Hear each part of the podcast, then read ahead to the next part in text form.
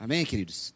Para você que está em casa e para você que está aqui, queridos, pedir para você abrir a palavra de Deus no livro de Atos dos Apóstolos, de número 42, capítulo 2, versículo 42.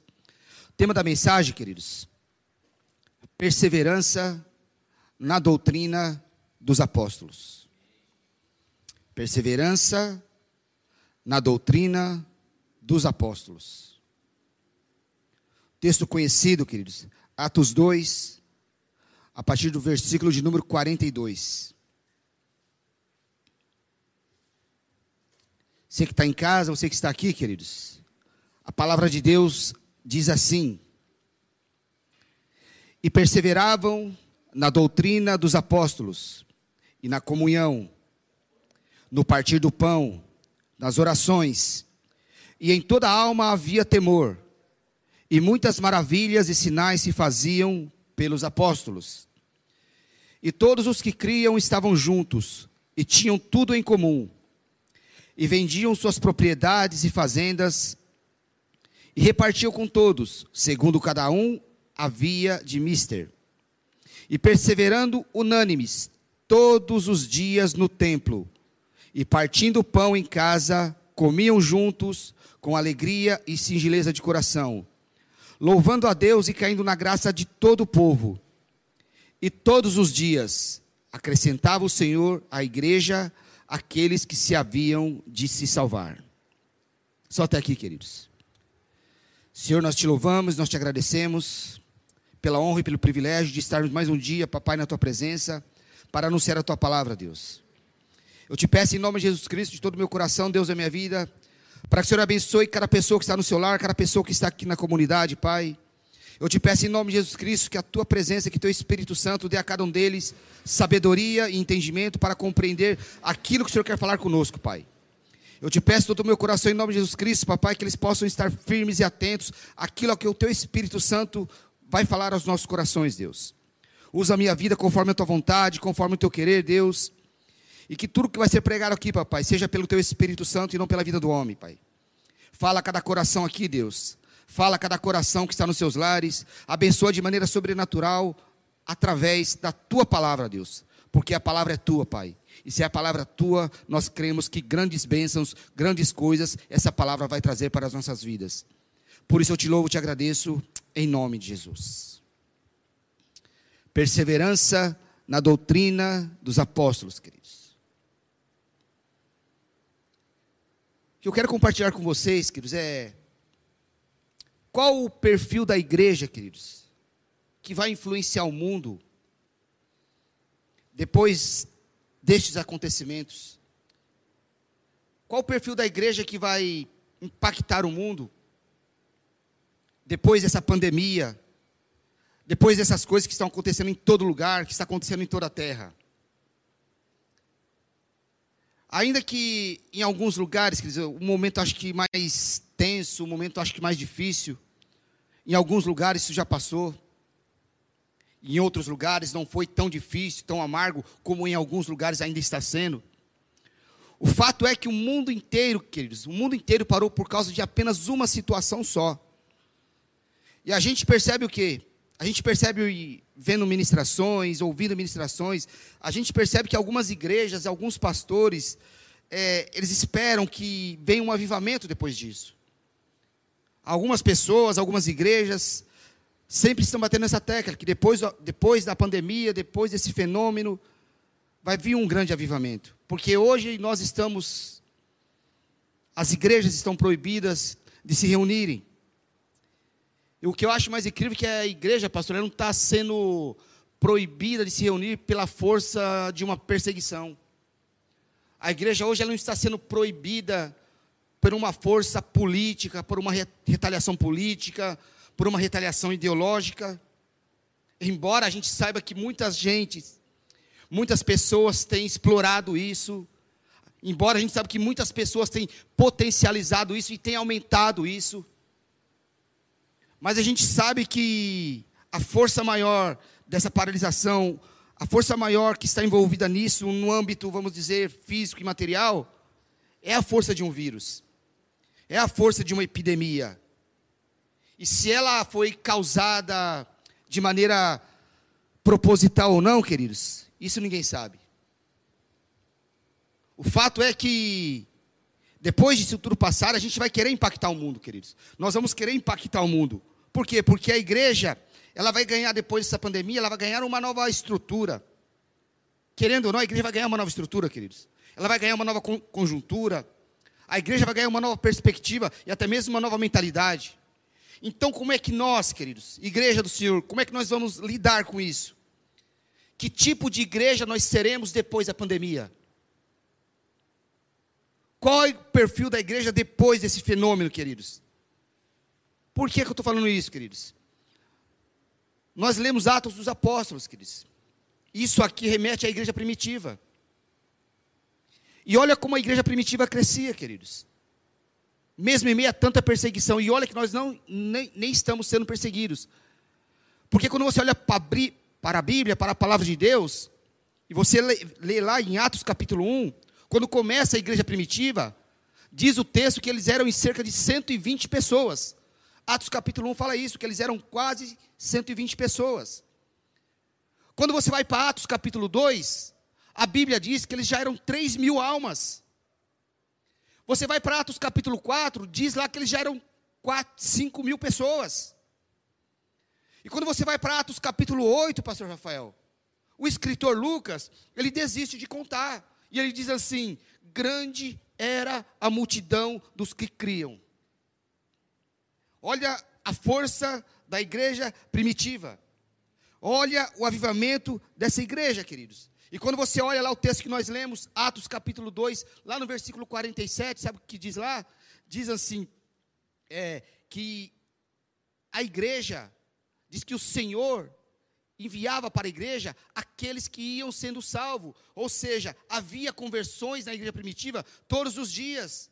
Todos os dias a igreja do primeiro século, a igreja primitiva, ela crescia, queridos.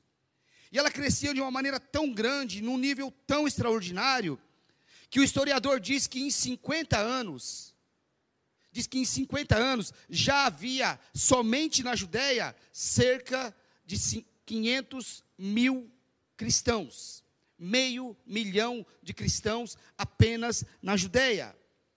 E diz o historiador, esse mesmo historiador diz que em 60 anos, o mundo inteiro já ouvia falar sobre Jesus. A ponto do apóstolo Paulo dizer lá no capítulo 15 de Romanos, no versículo de número 20, dizer assim: já não há qualquer lugar onde este evangelho não tenha sido pregado. Olha o poder dessa igreja, queridos. E era uma igreja perseguida. O poder da igreja, queridos, primitiva, o poder do evangelho, a influência da igreja primitiva, queridos, foi tão grande que quando os povos bárbaros começaram a minar as fronteiras do Império Romano, começaram a atacar o Império Romano, e o Império Romano não pôde suportar o ataque dos bárbaros, diz que o imperador romano, o que, que ele fez? Ele resolveu fazer com que o cristianismo fosse a religião oficial do Império Romano. Por quê? Porque ele sabia que somente o Evangelho podia barrar o ataque dos bárbaros. Então, olha o poder e a influência da igreja primitiva, queridos. Nós estamos falando de uma igreja que estava sendo perseguida naqueles dias. Ou seja, a influência da igreja primitiva, queridos, foi tão forte nos tempos de Roma e nos tempos dos bárbaros. Por quê? Porque ela era uma igreja perseguida, queridos. Nunca houve na terra um povo tão perseguido como povo cristão, como a igreja cristã, queridos. E isso em todas as épocas e em todos os tempos. Então, qual era o segredo, pastor, dessa igreja? Qual era o segredo dessa igreja que, a ponto de ela chegar até hoje nos nossos dias e salvar a minha vida e a tua vida? Qual o segredo dessa igreja? Tem um livro de um escritor norte-americano, queridos. E uma dessas frases uma das frases no livro dele diz assim: Jesus, com 12 homens, ele conseguiu estabelecer uma organização que não quebra, que não quebra em meio a guerras, em meio a epidemias, em meio a mudança de governo e em meio de uma série de fenômenos. Jesus estabeleceu algo que não quebra em tempo algum, queridos. Então, qual é o segredo dessa igreja? O que fazia com que essa igreja crescesse diariamente, mesmo ela sendo uma igreja perseguida, queridos. Teve um camarada que tirou uma foto de um banner na rua, e ele postou na rede social, e nesse banner diz que o diabo ele conversava com Deus. E o diabo conversando com Deus falou assim para Deus: Viu aí? Eu te venci. Eu fechei todas as suas igrejas. E disse que Deus olhou para o diabo e falou assim: Você está enganado. Eu abri uma em cada casa. Você perdeu. Eu abri uma em cada casa. Ou seja, o poder do Evangelho, queridos, o poder da igreja primitiva, é um poder que avança, não por uma força ideológica, não por uma força até mesmo filosófica, mas avança pelo poder divino. O apóstolo Paulo diz assim, queridos, que o poder, que o evangelho é o poder de Deus e não precisa de recurso humano. Olha o que o apóstolo Paulo diz. Evangelho é o poder de Deus que não precisa de apoio humano. Então qual é o segredo dessa igreja? Olha o texto que nós lemos, queridos. Diz que eles perseveravam na doutrina dos apóstolos, na comunhão, no partir do pão, nas orações, diz que em cada alma havia temor e que muitos sinais e maravilhas eram feitos por meio dos apóstolos. Então, por causa dessa perseverança que nós lemos aqui nessas coisas, queridos, a gente compreende o quê? Que os milagres para eles, naquele tempo, não eram fenômenos. Os milagres para eles eram coisas comuns, pastor.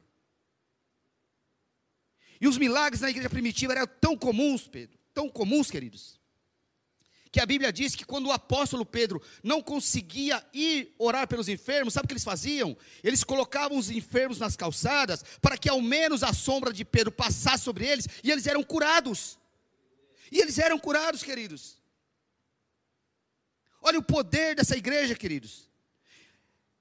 Essas pessoas olhavam os milagres como algo comum no seu dia a dia, como os, aquilo que eles vivenciavam no dia a dia. Milagres para eles, queridos, não eram fenômenos, eram coisas naturais. Chega um ponto, se você for ver lá em Atos capítulo 19, que Paulo também não consegue orar por um enfermo, sabe o que ele faz? Ele manda um lenço, pastor. Ele manda um lençol e o enfermo é curado. O segredo não estava, queridos, num fanatismo religioso daquele, daquela igreja. Não estava, vamos dizer assim, num descontrole emocional daquela igreja. Mas o segredo dessa igreja estava num posicionamento tão radical que fazia com que eles perseverassem na doutrina, na comunhão, no partir do pão, nas orações e no temor. Não foi uma igreja que se deixou influenciar pelo mundo da sua época. O mundo daquela época não atraía a vida daqueles irmãos. Nada naquele mundo, naquela época, atraía aqueles homens de Deus.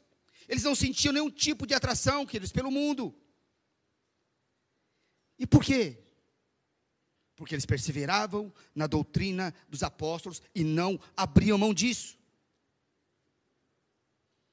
E o que eu quero compartilhar hoje, mais especificamente com você, queridos, é como é que nós vamos aplicar essa doutrina dos apóstolos, essa doutrina de Cristo em nossas vidas, em nossos ministérios. E quando eu falo ministério, queridos, você não pensa que é apenas pastores, pregadores, líderes, não, por quê? Porque toda pessoa que fala de Jesus aí fora, todo servo de Deus que é chamado para ser um filho de Deus, tem um ministério. Quando eu falo em aplicar a doutrina dos apóstolos sobre nós, queridos, não é só apenas sobre nós, pastores que pregamos e ministramos, não é somente sobre os líderes, é sobre cada filho de Deus que tem um chamado para ser um servo dele. Então, como é que eu devo, devo aplicar essa doutrina na minha vida? O apóstolo Paulo, ele fala algo muito forte, queridos. Numa de suas cartas, ele diz assim: por esta razão, por esta causa, ele diz assim: eu subjugo o meu corpo e eu reduzo ele à escravidão. Para quê?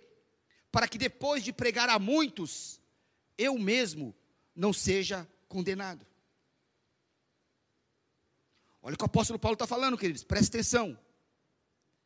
Por esta causa, que causa? A doutrina. Por causa da doutrina, eu subjugo o meu corpo. Eu reduzo ele à escravidão. Paulo se torna um escravo da doutrina, um escravo entre aspas. Para quê? Para, de, para que depois de pregar a tantos, para que depois de pregar a muitos, eu mesmo não seja condenado. Por que, que Paulo está falando isso? Porque Paulo está falando para mim e para você que se nós fugirmos da doutrina, se nós sairmos da doutrina de Cristo, corre o risco, queridos, de nós sermos condenados e condenar quem está nos ouvindo. Esse é o problema, queridos. E às vezes isso se remete ao teu pensamento, peraí, somente pastores e pregadores podem pregar errado e mandar as pessoas para o inferno? Não, queridos. Por que eu estou falando que você tem que aplicar a doutrina, a palavra de Cristo na sua vida? Porque você tem que pregar isso aqui, aí fora. Você não tem que fazer inventar, você não tem que renovar nada. Você tem que pregar a palavra de Deus. Da mesma maneira que um pastor, um pregador tem, tem a obrigação de expor as escrituras, de expor a doutrina de Cristo, você que fala de Jesus aí fora na escola, na sua empresa, e onde quer que seja, você tem que estar baseado, firmado na doutrina de Cristo, na doutrina dos apóstolos, na palavra de Deus. Então, como é que a liderança da igreja, e eu, quando eu falo liderança, vou voltar a repetir, não estou falando apenas de pregadores, de líderes, de pastores, mas eu falo de todos aqueles que têm um chamado para ser filhos de Deus. Como é que nós aplicamos isso em nossas vidas? Como é que nós lidamos com a doutrina, queridos? Por quê? Porque se eles perseveravam a doutrina, é porque os apóstolos pregavam a doutrina para que eles conhecessem a doutrina, queridos.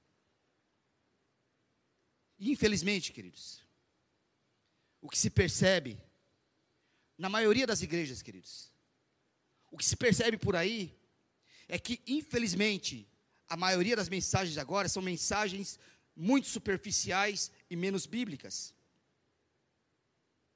Não está mais se pregando a doutrina dos apóstolos, a doutrina de Cristo, a palavra de Deus. As pessoas estão tentando inventar, estão tentando tirar ou aumentar aquilo que está escrito, queridos.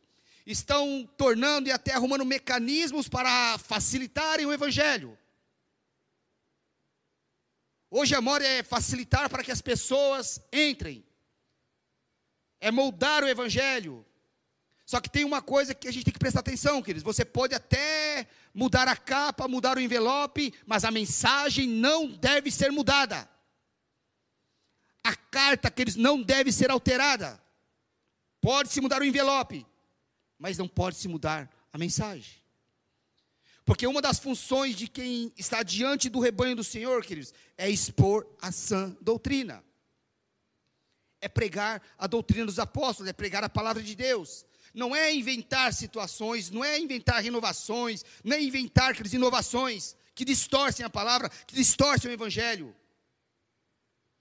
Eu vou dar só um exemplo para você entender, queridos. Muitas vezes nós pregamos aqui, eu já falei isso, eu faço a minha culpa. Nós pregamos Oséias capítulo 4, 6. Meu povo está sendo destruído porque lhe falta conhecimento. Nós sempre falamos isso. Muitos pastores falaram isso. Eu já falei isso, queridos. Só que tem um problema aqui, queridos. Você já leu o capítulo inteiro, o capítulo 4 inteiro de Oséias? Para entender isso que a gente está falando? Queridos, Deus ali no texto, Ele não está culpando o povo pela falta de conhecimento. Se você ler o texto inteiro, você vai perceber que Deus está culpando, sabe quem? Deus está culpando o sacerdote que não ensina o povo. Problema que é essa doutrina, e mais para frente a gente vai isso, a gente tem que tomar tempo nela. Por quê, pastor? Porque é uma responsabilidade incrível, queridos. É uma responsabilidade tremenda tomar conta do rebanho do Senhor.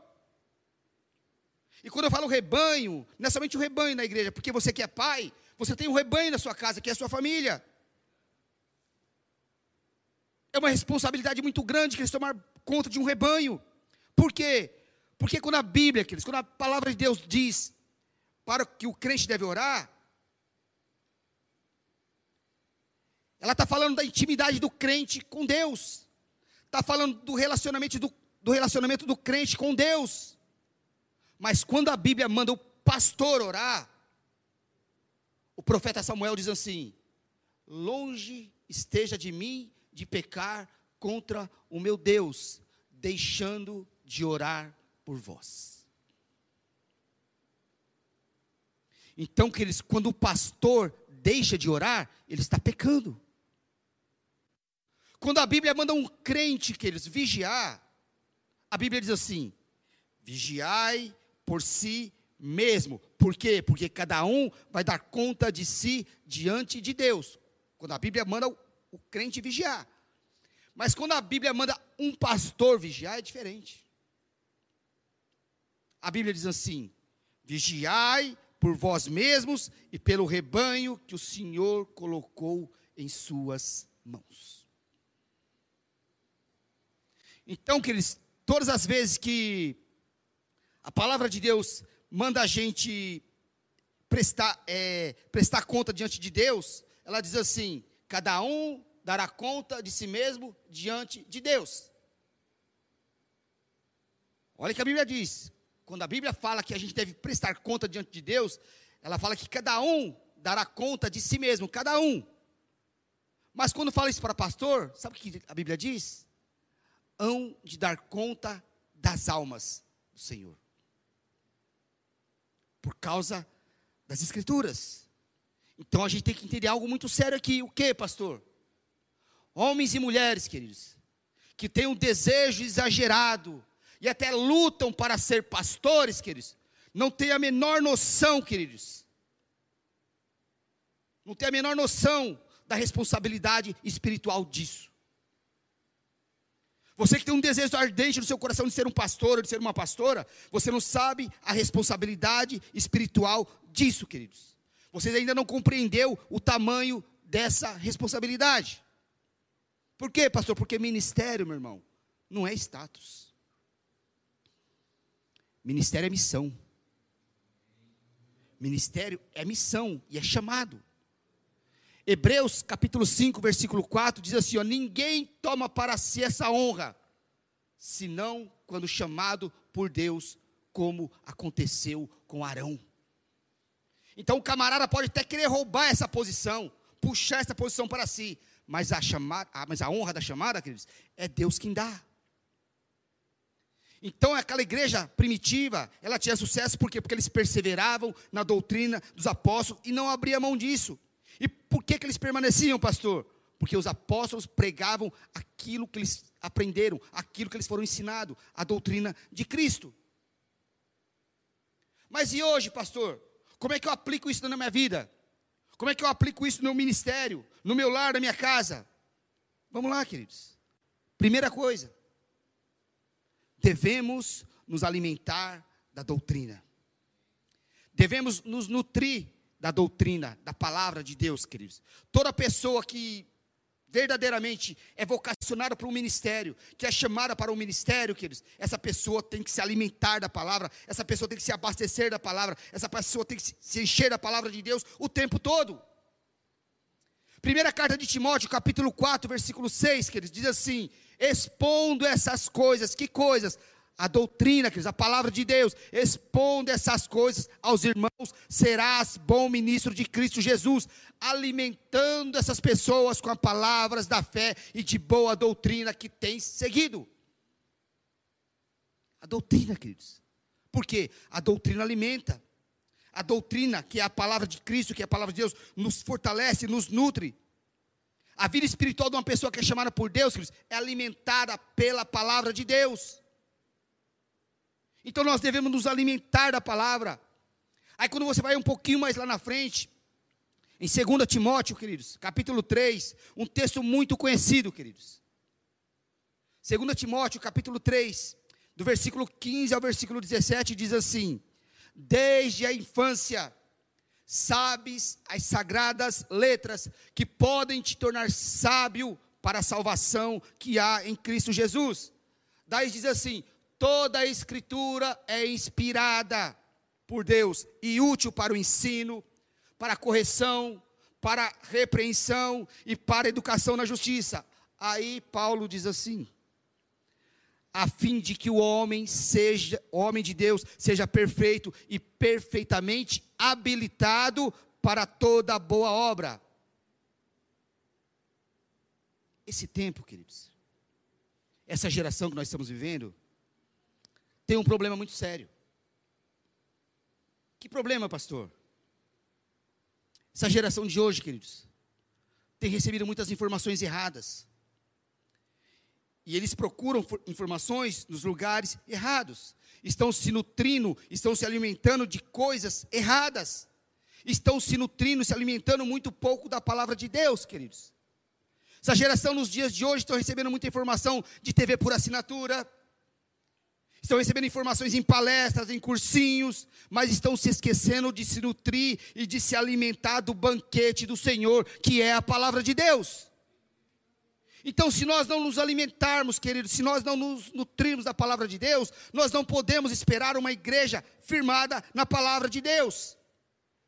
Pastores e pregadores que não se alimentam, que, se não, que não se nutrem da palavra de Deus, não pode, que a igre, não pode esperar que a igreja dele seja uma igreja firmada na palavra de Deus. Sabe quando você vai dar comida para uma criança? Uma criança de mais ou menos um ano e meio, dois anos. É uma criança toda serelepe. Você vai lá com, a, com um garfinho, com a colher e coloca comida na boca da criança. E de repente a criança começa a andar e você pega a colher e sai atrás dela para dar ela para comer. Por quê? Porque ela tem que comer, porque ela tem que crescer, ela tem que desenvolver. Você quer alimentar a criança por quê? Porque você quer que ela cresça.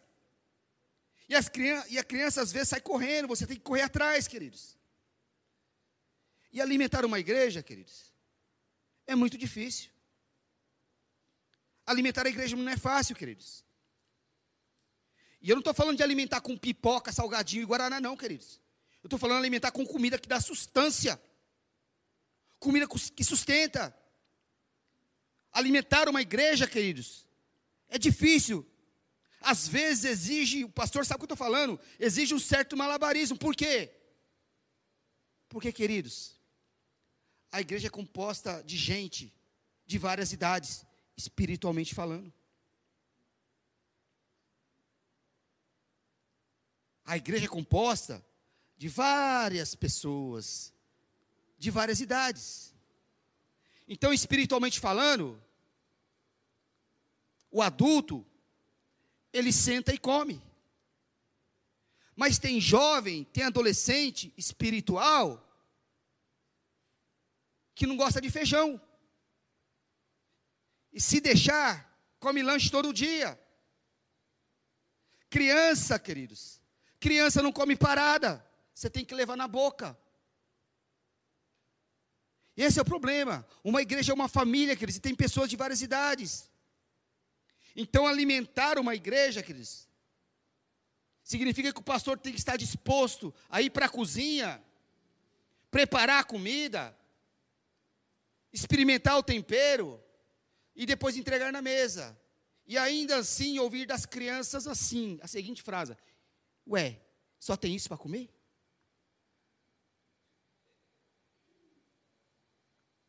Sã doutrina, queridos. Tem crianças de várias idades.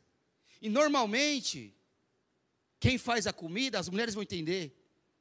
Na hora do almoço, não tem muita vontade de comer. Porque passou o tempo todo experimentando a comida.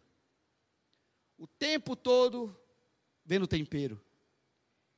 Então, para você doutrinar alguém, você tem que primeiro experimentar. Para doutrinar alguém, primeiro você tem que experimentar a palavra. Se você não experimentar a palavra, não tem como você doutrinar alguém. Por que, que tem gente que usa o microfone, queridos, e leva comida estragada e salgada para os outros? Porque não comeu, pastor Rafa. Porque não experimentou a palavra primeiro. E aí entrega comida salgada, e aí entrega comida estragada, pastor. Esse é o problema. Porque a gente não experimenta a palavra. Você quer doutrinar alguém? Primeiro se alimenta. Primeiro, olha o tempero. Primeiro entenda. Os apóstolos, que eles perseveravam e eles pregavam a palavra de Deus, a palavra de Cristo. E não servia comida estragada. Então, para você doutrinar alguém, queridos, primeiro, experimente. Olha o tempero. Viva primeiro, queridos, para depois colocar na mesa. Segundo, queridos, como devemos aplicar a doutrina dos apóstolos em nossas vidas. Devemos dedicar tempo para entendê-las. Compreender o Evangelho, queridos, compreender a palavra, compreender essa doutrina, requer tempo. Camarada lê o texto, queridos, uma vez e acha que descobriu a roda redonda. Camarada lê a Bíblia, o texto uma vez, e o que o camarada vai fazer? Ele vai inventar a sua própria doutrina. Ele vai criar coisas absurdas, queridos. O cara descobriu uma revelação que só ele viu. E aí o cara se acha o bambambam. Bam, bam, para poder pregar, para poder ensinar a doutrina, é preciso mergulhar boa parte do seu dia nas escrituras e na palavra. Para quê? Para primeiro entender, para depois ensinar. É preciso começar a amar a palavra de Deus, é preciso começar a gostar da palavra de Deus, é preciso começar a fa fazer da palavra de Deus a sua prioridade, a sua paixão, o seu doce mais gostoso. Queridos, nenhum jogo de videogame deve tomar mais o seu tempo do que a palavra de Deus. Nenhum filme deve ser mais gostoso do que a palavra de Deus. Nada pode tomar o seu tempo, queridos. Nada mais pode tomar o seu tempo do que a leitura da palavra, do que você mergulhar na palavra. Você tem que tomar tempo com a palavra de Deus. Você tem que compreender o que é essa doutrina, queridos. Apóstolo Paulo escrevendo, queridos, lá para Timóteo, na, capítulo de número 4, a partir do verso 13 até o 16. Eu vou ler do 13 ao 16, mas eu quero que vocês prestem atenção no, no versículo 16, queridos. Paulo diz assim: aplica-te à leitura, à exortação e ao ensino não te faças negligente para com o dom que há em ti, o qual te foi concedido mediante profecia com a imposição das mãos do presbitério. Medita essas coisas e nelas ser diligente, para que o teu progresso seja manifesto. Olha o versículo 16, o que Paulo diz. Abre o teu olho. Tem cuidado de ti mesmo e da doutrina Continua nestes deveres, porque fazendo assim, salvarás tanto a ti como aos que te ouvem. Preste atenção no versículo 16, queridos. Tem cuidado de ti mesmo e da doutrina. Continua neste deveres. Por quê? Porque fazendo assim, salvarás tanto a ti como aos que te ouvem. Você pregou uma palavra, queridos? A palavra de ontem foi uma maravilha, foi uma bênção, abençoar vidas. Glória a Deus, queridos. Amém. Mas tome tempo, queridos. Dedique tempo para quê? Para que a palavra de amanhã, para que a próxima palavra também edifique, para que também a próxima palavra seja boa, queridos. Mas dedique tempo. E por que, que nós devemos dedicar tempo? Por que, que nós devemos, queridos, nos esforçar e investir boa parte do nosso tempo com as Escrituras? Porque só assim, queridos, teremos uma igreja preparada para os dias que estão por vir. Porque só assim teremos uma igreja que não será enganada com aquilo que vai vir. E é através do ensino insistente da palavra de Deus, queridos. A igreja do, do avivamento será uma igreja que será orientada e discipulada e ensinada por pessoas que mergulham na palavra de Deus, que dedicam tempo na palavra de Deus, queridos. Essa igreja vai ser avivada dessa maneira. E nem sempre, querido, esse alguém que mergulha na palavra de Deus, que dedica tempo na palavra de Deus, nem sempre esse alguém são pastores e pregadores. Tem pessoas que mergulham na palavra de Deus, no ensino, queridos, e não são pastores e pregadores, mas são pessoas que vão aí fora e ganham muita mais almas do que pregadores. Por quê? Porque o que eu acho mais lindo na palavra de Deus, sabe o que é, queridos? É que Deus ele não dá o conhecimento pleno da palavra para uma pessoa de forma exclusiva. Deus não pega uma pessoa e fala, não, esse camarada vai ser o cara. Não. Deus não faz isso com ninguém, queridos. Por quê? Porque Deus sabe que se Ele der o conhecimento pleno da palavra para uma só pessoa, essa pessoa fica besta. Essa pessoa se torna um babaca. Essa pessoa se acha o rei. Essa pessoa se exalta. Se acha o rei da cocada preta. Aí para o camarada não ficar idiota, para o camarada não ficar besta, sabe o que Deus faz, pastor? Ele pega e dá um pouquinho para você, dá um pouquinho para Eliana, dá um pouquinho para Monique, dá um pouquinho punando, e aí quando eles se encontram, é que esse conhecimento plano se pleno se manifesta. É como se fosse uma orquestra, que todos os instrumentos estão lá. E é isso que a gente não entende, queridos. A gente sempre espera de uma pessoa. E o conhecimento pleno da sã doutrina e da palavra de Deus é quando essas pessoas que recebem um pouco de Deus, elas se reúnem. Então nós temos que fazer o quê? Queridos? Temos que ficar firme na doutrina dos apóstolos. Terceiro lugar, queridos, como nós devemos aplicar essa doutrina em nosso ministério, em nossas vidas? Devemos apegar a doutrina sinceramente, com todo o nosso coração. Nós devemos agarrar essa doutrina, agarrar a palavra de Deus, queridos, e não abrir mão dela. Ainda que alguém não concorde, queridos, eu, eu, você, nós devemos nos apegar à doutrina de Cristo, queridos, à doutrina dos apóstolos. Quando Paulo escreve a Tito, queridos, lá no capítulo 2, no versículo de número 7, ele diz assim: Em tudo te dá, por exemplo, de boas obras. Aí ele diz assim: Na doutrina seja íntegro, ou mostra integridade. Paulo está falando assim para Tito: Tito, não inventa. Não inventa o evangelho, não distorce o evangelho, não distorce a palavra de Deus. Paulo está falando assim: Tito, não acrescenta nada, não tira nada, seja honesto com a palavra de Deus, seja íntegro com a palavra de Deus. Paulo está falando assim para mim e para você, queridos, entenda. Paulo está falando, que a Bíblia não precisa da nossa ajuda para ser Bíblia. E aí, pastor? Aparecem os camaradas querendo atualizar a Bíblia. E aí aparecem os camaradas querendo mudar a Bíblia. Paulo está falando para Tito: Tito, não distorce o evangelho, seja íntegro na doutrina, seja íntegro, pregue a palavra de Deus.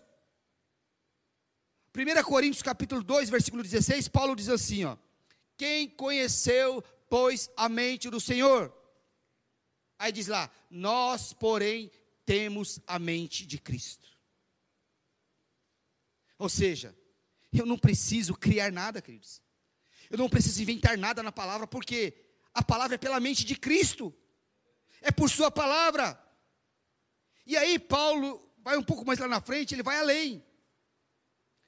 2 Coríntios capítulo 2, versículo 17, Paulo diz assim, ó, porque nós não estamos como tantos outros, fazendo o quê? Mercadejando, falsificando a palavra de Deus. Antes, em Cristo é que falamos na presença de Deus com sinceridade da parte do próprio Deus.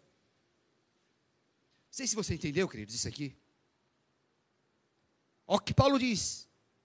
2 Coríntios capítulo 2, versículo 17. Ele diz assim, ó: "Nós não somos, não estamos como tantos outros, mercadejando, falsificando a palavra de Deus. Antes nós, ele diz assim, antes em Cristo é que falamos. Não somos como muitos que falsificam a palavra de Deus, queridos. Camarada ganhou muito, cresceu muito, expandiu muito, construiu um império violento. Mas o camarada se foi, falsificando a palavra de Deus, mercadejando a palavra de Deus. Um dia, queridos, um dia vai ter que prestar conta de Deus, com Deus. Um dia vai ter que se apresentar a Deus. E aqui, queridos, não está falando de denominação, está falando de homens. E aí, pastor? Eu não sei se vocês assim, a Eliana eu sei que é. Tem uns versículos na Bíblia que dá medo. Tem uns versos, uns textos na Bíblia que dá medo. Por exemplo, todo aquele que extrair, que diminuir uma palavra deste livro, eu tirarei o seu nome do livro da vida. Aí continua: e todo aquele que acrescentar, eu acrescentarei sobre a sua vida as pragas que estão escritas neste livro. É o perigo de você sair da doutrina dos apóstolos. É o perigo de você sair da doutrina de Cristo. Tem um outro versículo que diz assim: Ai daqueles que dizem, o Senhor disse, quando eu não disse. Querido, isso aqui é uma coisa muito séria. Eu sei que é uma pregação difícil de se entender. Mas se nós prestarmos atenção naquilo que o Espírito Santo está falando, queridos, a gente vai tratar isso aqui com muito mais amor. A gente vai tratar isso aqui com muito mais carinho. Aí Paulo diz assim: ó, nós não somos como eles que falsificam, que estão mercadejando a palavra de Deus, mas nós em Cristo falamos com sinceridade na presença de Deus.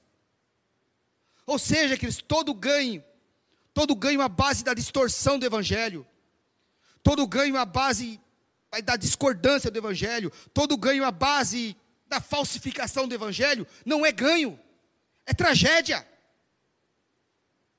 Pessoas que distorcem o Evangelho, estão trazendo para si uma grande tragédia. E o detalhe, pastor Rafa, é que Deus é paciente.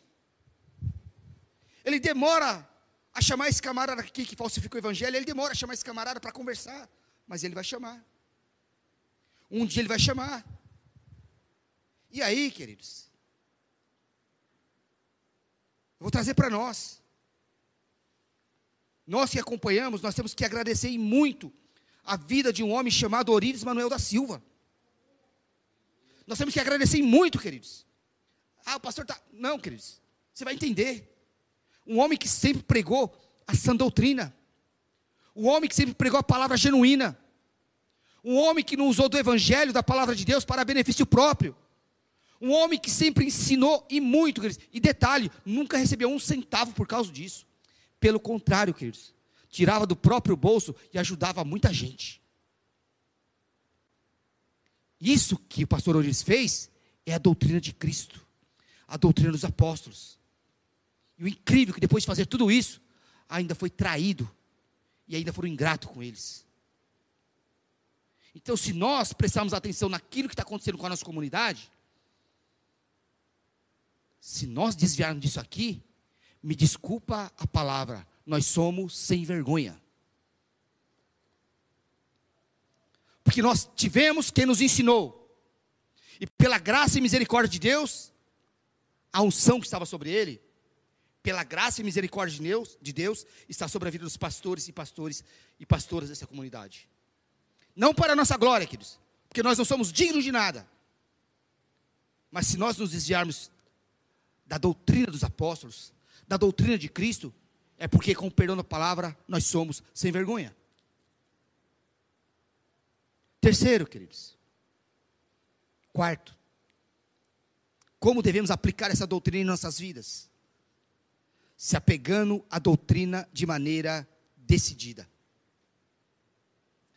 A sua decisão de se apegar à doutrina dos apóstolos, que é a doutrina de Cristo, queridos, é uma decisão irrevogável.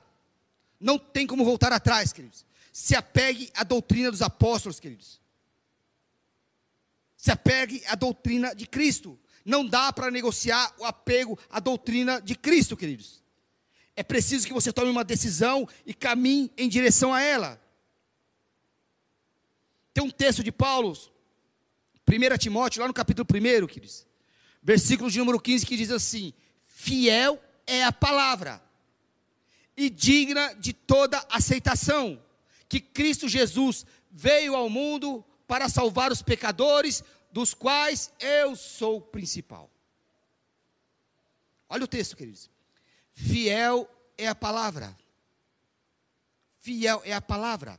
E digna de toda Olha o que está dizendo o texto: digno de toda aceitação, que Cristo Jesus veio ao mundo para salvar os pecadores, dos quais eu sou o principal. Paulo está falando que essa palavra aqui, queridos, não é de aceitação parcial, ela é de aceitação por inteiro, queridos. Você não pode acreditar na palavra de Deus pela metade. Ah, eu creio num texto, mas no outro não creio. Você não pode dizer para mim que a Bíblia, que a palavra de Deus, ela contém a palavra de Deus, queridos. A Bíblia não contém a palavra de Deus. A Bíblia é a palavra de Deus. Porque tem ateu que é assim, queridos. Tem gente que não crê em Jesus que é assim, não. A Bíblia ela só contém a palavra de Deus. Não, queridos, a Bíblia não contém a palavra de Deus. A Bíblia é a própria palavra de Deus. E Deus ele é tão bom, ele é tão justo, ele é tão pleno, que quando Paulo ele vai dar a opinião dele, pastor, o texto diz que fala assim: digo eu, não o Senhor. Olha como Deus é perfeito. Olha como a, a sã doutrina é perfeita. Quando o escritor, quando Paulo vai dar a opinião dele, sabe o que está escrito lá? Paulo fala assim: ó, digo eu, apóstolo Paulo, não Senhor. Para quê? Para que o homem não seja engrandecido. Então a Bíblia, quer dizer, ela não contém a palavra de Deus. A Bíblia é a própria palavra de Deus. E você tem que se apegar na Bíblia por inteiro. Não é crer na palavra de Deus pela metade. É crer nessa doutrina por inteiro, queridos. Porque os apóstolos perseveravam. Porque eles criam na doutrina por inteiro. Não é crer num texto e no outro não. Então creia, queridos, na Bíblia por inteiro. Quinto lugar, queridos. Como nós devemos aplicar essa doutrina em nossas vidas? Permanecendo nela. Perseverando nela é preciso tomar a decisão de continuar acreditando na palavra de Deus, queridos. Paulo diz a Timóteo assim: tem cuidado de ti mesmo, Timóteo. Tem cuidado de ti mesmo e da doutrina. Por que, que Paulo fala isso, queridos? Paulo está falando, Timóteo, persevera nessas coisas. Que coisas? Na doutrina, queridos. Persevera nisso. Por quê? Porque se você fizer isso, você vai salvar a você mesmo e aos que te ouvem. Por que perseverar, queridos? Porque você tem que tomar cuidado. Porque se você não perseverar, se você não pregar a verdadeira doutrina, qual é o risco de você ser condenado? E eu volto a falar, e de condenar quem te ouviu. Uma das grandes preocupações de todo pregador, de todo pastor, é expor essa doutrina. E ele tem que tomar muito cuidado com o que ele vai falar acerca da Bíblia. Pastor, tem que tomar cuidado? Tem. Todo pastor tem que ter o maior cuidado quando ele vai falar acerca da palavra de Deus, queridos. Por quê? Porque se você reparar, quando um médico ele comete um erro médico, queridos, é o risco dele matar um paciente? Quando um pregador ele comete um erro doutrinário, ele corre o risco de matar toda uma igreja. Um dia, e eu sei que todos os pastores e pregadores sabem o que eu vou falar aqui, um dia nós vamos prestar contas de tudo aquilo que nós pregamos aqui, queridos. Nós vamos prestar contas a Deus. Por isso, o cuidado e a preocupação em anunciar a palavra de Deus. Só que detalhe, querido, se é a palavra de Deus, se aquilo que você está pregando é a doutrina de Deus, fale aos quatro ventos, queridos, ainda que isso chateie alguém. E na maioria das vezes vai chatear, queridos. Por quê? Porque a palavra de Deus é dura, é para correção, é para arrependimento, e vai chatear alguém. Mas pregue a palavra, queridos. Ainda que a pessoa não gosta, ela que se entenda com Deus, mas você permaneça na doutrina, permaneça na doutrina do, dos, apóstolos e na doutrina de Cristo. Não fuja disso, queridos. Para você que prega aí fora, para você que fala de Jesus para as pessoas aí fora, não passa mel na boca de seu ninguém. Pregue a doutrina, por quê? Porque um dia você também será cobrado por isso. Permaneça firme na doutrina, queridos. Paulo diz assim: permanece nessas coisas, persevera nessas coisas, porque fazendo isso vai salvar a você e a quem te ouve. Por isso que Deus, quando Ele olha para Josué, Ele fala assim: Josué, não te desvie nem para a esquerda e nem para a direita, permaneça, Josué, mantenha o foco. Por que, que a igreja primitiva permanecia, queridos? Porque os apóstolos, eles tinham convicção daquilo que eles ensinavam, e eles permaneciam naquilo que eles ensinavam, queridos. Eles não dependiam de lugares, eles não dependiam de circunstâncias para pregar a palavra de Deus. A igreja primitiva era assim, queridos. Hoje é assim, pastor? Não. Hoje, se eu for convidado para pregar numa igrejinha na esquina ali pequenininha, eu vou levar uma certa palavra. Mas se eu for convidado para pregar num imenso congresso, eu vou levar outro tipo de palavra. Quer dizer, pessoa para pregar, ela depende do lugar, da circunstância. Ué, mas a palavra de Deus não é a mesma? Agora sou eu que determino o que as pessoas vão ouvir ou é o Espírito Santo? Esse é o nosso problema, queridos. Agora eu vou dedicar muito mais tempo, eu vou entregar muito mais tempo para alguns e para os outros não? Eu estou fazendo acepção de pessoas? A igreja primitiva não, queridos. Eles pregavam a palavra em todo tempo, de modo igual para todos. O importante para eles era anunciar a Cristo, era anunciar a palavra, era anunciar a sã doutrina. Então eu estava pensando nisso, qual é a igreja, queridos, que vai ser avivada? Qual é a igreja que depois desse fenômeno vai viver um grande avivamento? É a igreja que vai estiver mais cheia? Não se engane, queridos. Se engane. É aquela que estiver mais próximo da palavra de Deus. A igreja que vai viver um grande avivamento depois dessa pandemia, depois desse fenômeno, é a igreja que estiver firmada na palavra de Deus, que estiver mais próxima da palavra de Deus. Porque se tem uma coisa que Deus está nos, nos, nos ensinando nesse tempo, queridos, é que avivamento não tem nada a ver com estádio lotado. Avivamento não tem nada a ver com congresso lotado. Mas avivamento está relacionado com o coração cheio cheio de amor, cheio de misericórdia, cheio de perdão. Isso é avivamento. E só aprende, queridos, quem não quer. Só não aprende quem não quer, porque nesses tempos, queridos, nesses dias, no ano passado, nesse ano, Deus tem nos ensinado muitas coisas, queridos. Deus tem nos ensinado muito através dessa pandemia. E se nós não aprendemos com isso, queridos, Deus está nos ensinando o que Ele pensa de igreja. Deus está nos ensinando o que Ele pensa de avivamento. Deus está nos ensinando o que Ele pensa de vida cristã que é para ver se a gente aprende alguma coisa com isso.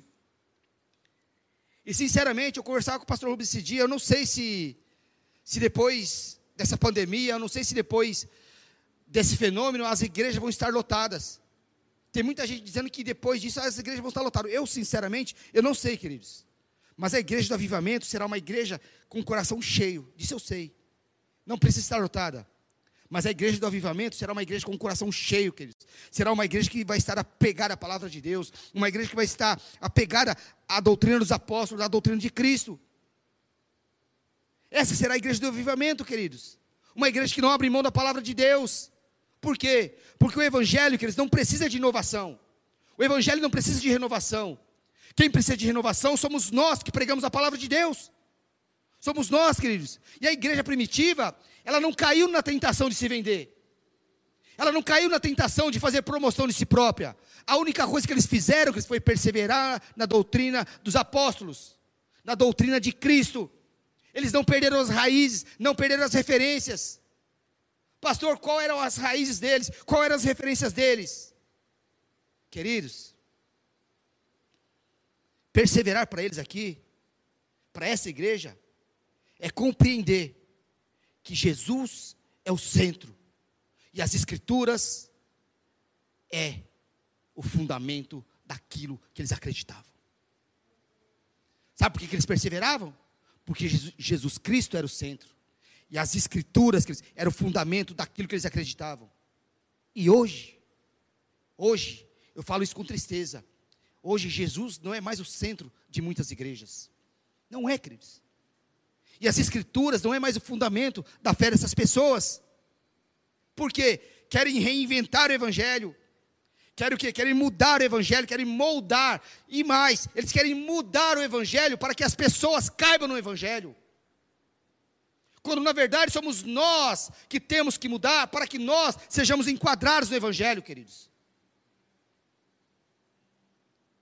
Permanecer firme, perseverar na doutrina dos apóstolos, quando a igreja primitiva pregava a palavra de Deus, quando aqueles apóstolos pregavam a palavra de Deus, sabe, eles pregavam aquilo que eles chamavam de as Escrituras, ou seja, uma referência ao Antigo Testamento, queridos. Uma referência à palavra de Deus, uma referência ao Antigo Testamento. E o que é que eles pregavam, pastor, no Antigo Testamento? Eles mostravam para os novos convertidos, para os novos cristãos, mostrava Jesus no Antigo Testamento. Por quê, pastor? Porque, queridos, o Novo Testamento ainda não havia, não havia sido escrito. As cartas de Paulo, as cartas de Pedro e as outras cartas também não haviam sido escritas. Então o que, é que eles pregavam? Eles pregavam Jesus Cristo no Antigo Testamento. Era isso que eles anunciavam, queridos. Era isso que eles pregavam. Tanto é que Paulo diz lá em 1 Coríntios capítulo 2, verso 2 assim, ó: A minha palavra e a minha pregação não vos fez saber outra coisa senão Cristo Jesus e este crucificado. O mesmo Paulo lá em Efésios, ele diz assim: olha, o mistério que esteve oculto para os patriarcas e para os profetas, aprove a Deus nos revelar neste tempo. Era sobre isso que eles falavam, é sobre isso que eles pregavam, queridos. E era uma igreja avivada. E hoje, queridos, nós estamos num tempo de reclusão, num tempo de isolamento. E aí muitos estão esperando o avivamento vir daí, pastor. Mas não vai vir, queridos. O avivamento não vai vir daí. Só haverá avivamento se as igrejas entenderem, se as pessoas entenderem que Jesus Cristo é o centro e que as Escrituras é o fundamento da nossa fé. Fora disso, queridos, nós vamos viver só mais um movimento o famoso movimento gospel. Perseverar na doutrina dos apóstolos. Estou terminando, queridos. Porque